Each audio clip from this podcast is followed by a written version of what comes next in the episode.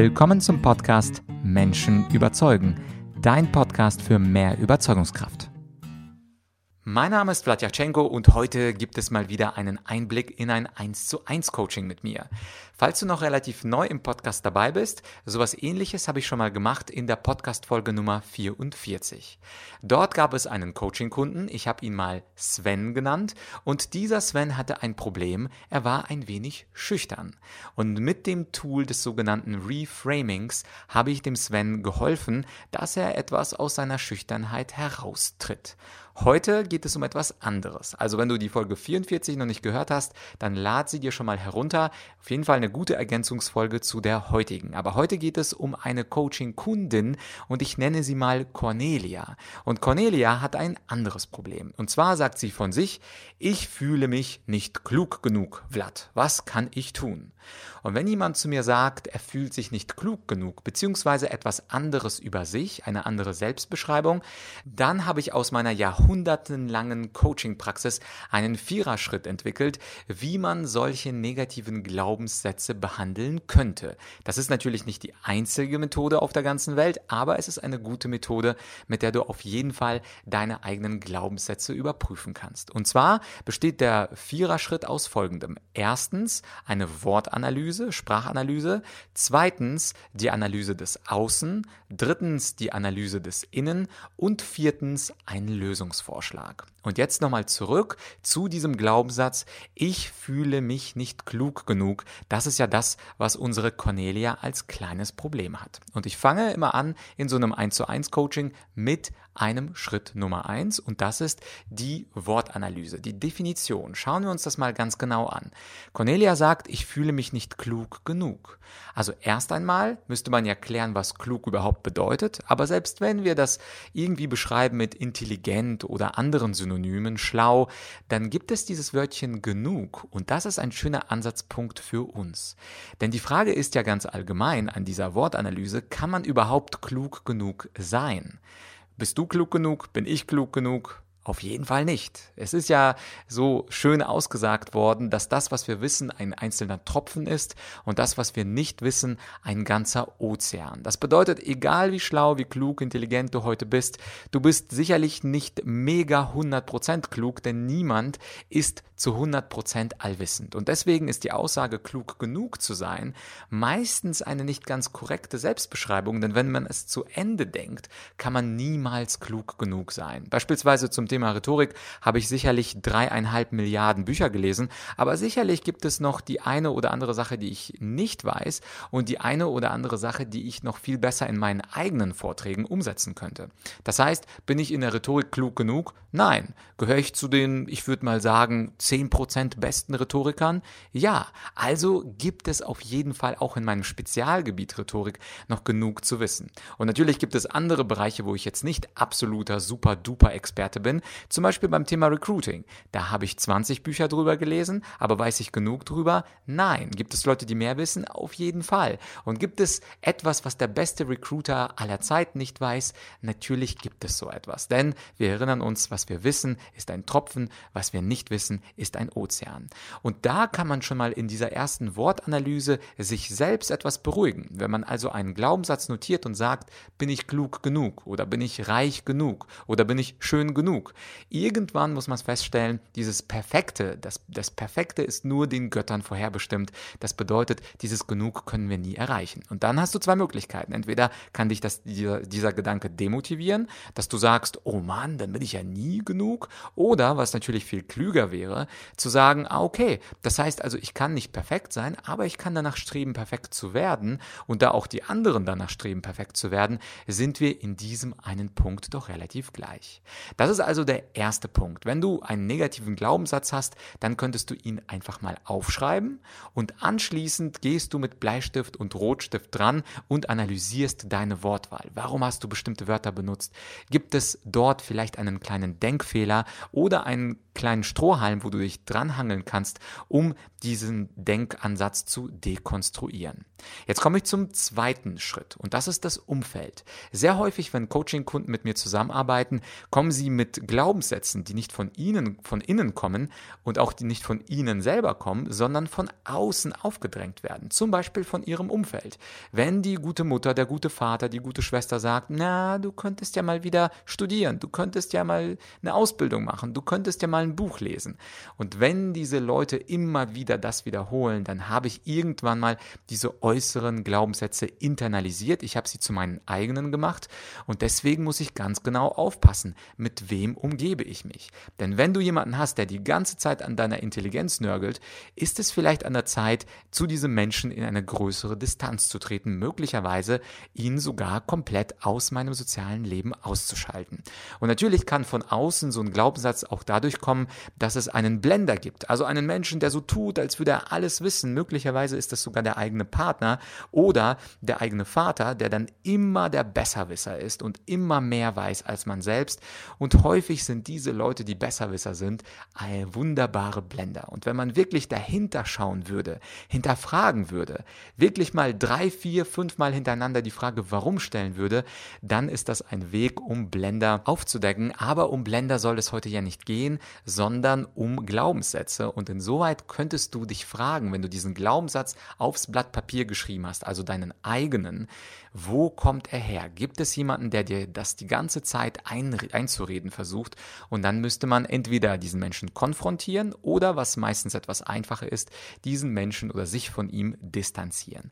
Das ist also die zweite Analyseebene nach der Wortanalyse, das, äh, die Analyse des Außen oder des Umfelds. Als drittes kommt dann die Analyse des Innen, also das, was ich in mir selber glaube. Und da ist es ganz spannend, sich zu hinterfragen, ob mir ein Glaubenssatz möglicherweise als Ausrede dient. Was meine ich damit? Beispielsweise gibt es ja bestimmte Ausreden wie ich fühle mich nicht klug genug oder ich bin nicht klug genug, dass man das als Ausrede nutzt, um beispielsweise keine neue Ausbildung anzufangen, kein neues Buch zu lernen, nicht nochmal Englisch zu lernen und so weiter und so fort. Das heißt, wir haben zwar einen negativen Glaubenssatz oder wie man das in NLP so schön nennt, ein Negative Belief oder Limiting Belief und dieser begrenzende, einschränkende Glaubenssatz ist auf der einen Seite negativ, ich fühle mich nicht gut, aber auf der anderen Seite führt er zu einer Selbstsabotage, weil ich mich nicht selber verbessern muss, weil ich ja nicht klug genug bin.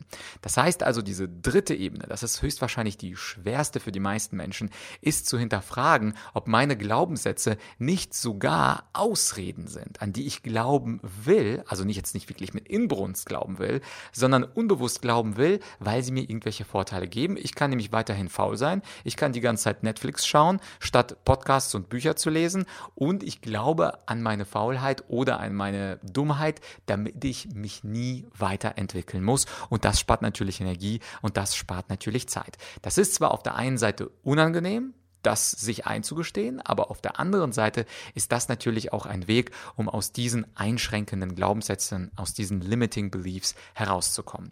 Und das ist die innere Ebene. Das heißt, wenn du selber einen Glaubenssatz hast, ähnlich wie unsere Cornelia, dein Glaubenssatz wird ja wahrscheinlich ein anderer sein, aber möglicherweise ist es ja auch der gleiche.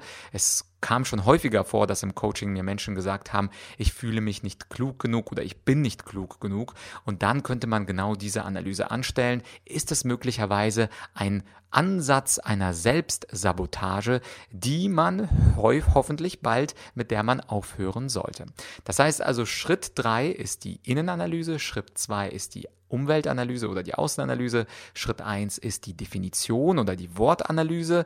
Und der vierte Schritt ist die Lösungsanalyse. Das bedeutet, wenn ich irgendein Problem höre bei einem Coaching-Kunden, dann gibt es häufig ganz praktische Tipps, wie man Abhilfe schaffen kann. Und egal was es ist, es gibt für alles eine Lösung. Daran glaube ich ganz fest als Trainer und als Coach. Und wenn jemand sagt, ich fühle mich nicht klug genug, offensichtlich hat er bei sich erkannt, okay, meine Intelligenz lässt bisher zu wünschen übrig. Mein Wissensstand lässt bisher zu wünschen übrig. Und dann kann ich doch Folgendes tun. Dann kann ich als Coach oder auch als Selbstcoach, ich kann mich auch selber coachen, mich fragen, gut, was kann ich denn tun, um mein Wissen etwas aufzupeppen? Was kann ich tun, um mich weiterzubilden? Und da gibt es natürlich ganz, ganz viel. Es gibt zum Beispiel Podcasts für unterwegs. Es gibt zum Beispiel Online-Kurse, also die intensivere Art zu lernen, weil du da alles systematisch und gedrängt bekommst. Super.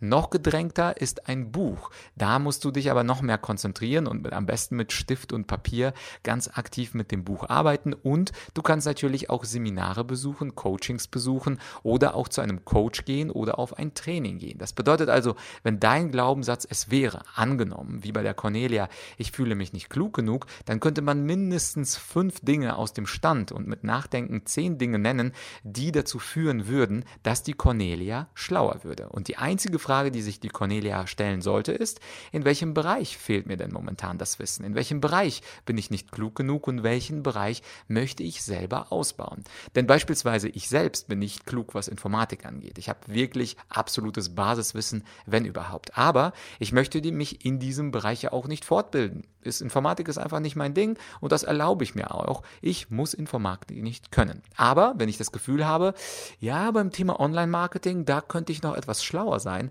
ja, dann lese ich Bücher zu dem Thema, dann höre ich Podcasts zu dem Thema, dann buche ich mir Online-Kurse zu dem Thema und irgendwann natürlich habe ich dann genug Wissen und dann habe ich auch nicht mehr das Gefühl, ich kenne mich mit Online-Marketing nicht gut genug aus. Also, kurze Zusammenfassung, wie du deine eigenen Glaubenssätze hinterfragen kannst kannst. Erstens durch die Wortanalyse. Nachdem du deinen Glaubenssatz aufgeschrieben hast, der dich im Kopf stört, kannst du an die einzelnen Wörter rangehen und sagen, welches Wort ist ein Strohhalm, wo kann ich ansetzen? Zweite Ebene ist die Außenebene. Gibt es möglicherweise jemanden, der mir das eingeredet hat, was mich stört? Ist es womöglich sogar jemand aus meiner Familie oder ein netter Kollege oder sogar mein Chef? Und dann sich überlegen, wie man zu diesem Menschen in eine größere Distanz treten kann. Dritter Analyseschritt ist die Innen Analyse. Wie gesagt, häufig sind die Glaubenssätze ziemlich gemein. Sie sind auf der einen Seite etwas traurig, aber auf der anderen Seite geben sie uns eine Rechtfertigung und eine Ausrede, etwas nicht zu tun und nicht ins Handeln zu kommen. Das ist der wohl schwierigste Analyseschritt. Und viertens natürlich auch die Lösungsanalyse. Also was kann ich konkret tun? Bei der Cornelia ist das ja offensichtlich. Bei der Cornelia geht es darum, einfach mehr zu lesen, mehr zu hören, mehr zu schreiben und so weiter und so fort. Und bei deinem eigenen Glaubenssatz könnte es etwas anderes sein. Überleg dir auf jeden Fall eine Lösung, wie du aus dieser Geschichte wieder rauskommst. Und jetzt hast du vier Ansätze, die kannst du kumulativ anwenden. Das heißt, du kannst alles addieren und sagen, ich mache eins und zwei und drei und vier. Oder du kannst dir einfach ein oder zwei oder drei Punkte rauspicken oder nur einen einzigen Punkt. Ich möchte ja, dass du ins Handeln kommst. Und damit du ins Handeln kommst, nimm dir doch bloß eine Analyseebene, schreib dir nur einen Glaubenssatz auf und analysiere und verbessere ihn. Und so betreibst du geistige Hygiene, indem du langsam Schritt für Schritt alle negativen Glaubenssätze herauskehren kannst, und zwar mit Hilfe dieser vier Analyseebenen. Und wenn du etwas mehr wissen willst zum Thema, wie entwickle ich mich weiter, wie kann ich mehr von Vlad lernen, dann empfehle ich dir meinen Online-Kurs Persönlichkeitsentwicklung. Da spreche ich über Glaubenssätze, da spreche ich darüber, wie man seinen Intellekt, das ist bei mir Sphäre 3, entwickeln kann, wie man sein kritisches Denken entwickeln kann und wie man negative Emotionen ausradieren kann. Und wenn dich das interessiert, dann findest du als erstes in der Podcast-Beschreibung meinen Online-Kurs Persönlichkeitsentwicklung jeden Tag ein bisschen besser. Das ist ein Kurs, wo du in voraufgezeichneten Lektionen diese sieben Sphären der Persönlichkeit erlernen wirst.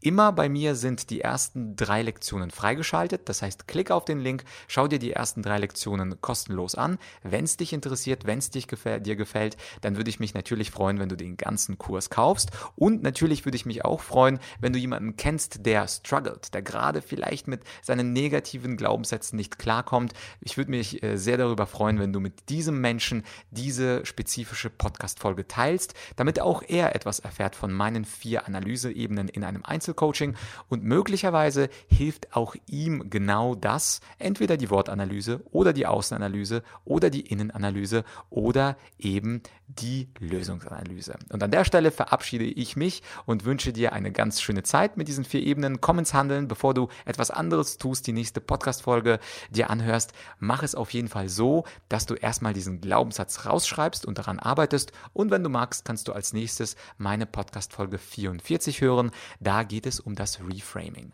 Für heute war es das. Ich wünsche dir einen ganz schönen Tag oder Abend oder Nacht. Bis bald, dein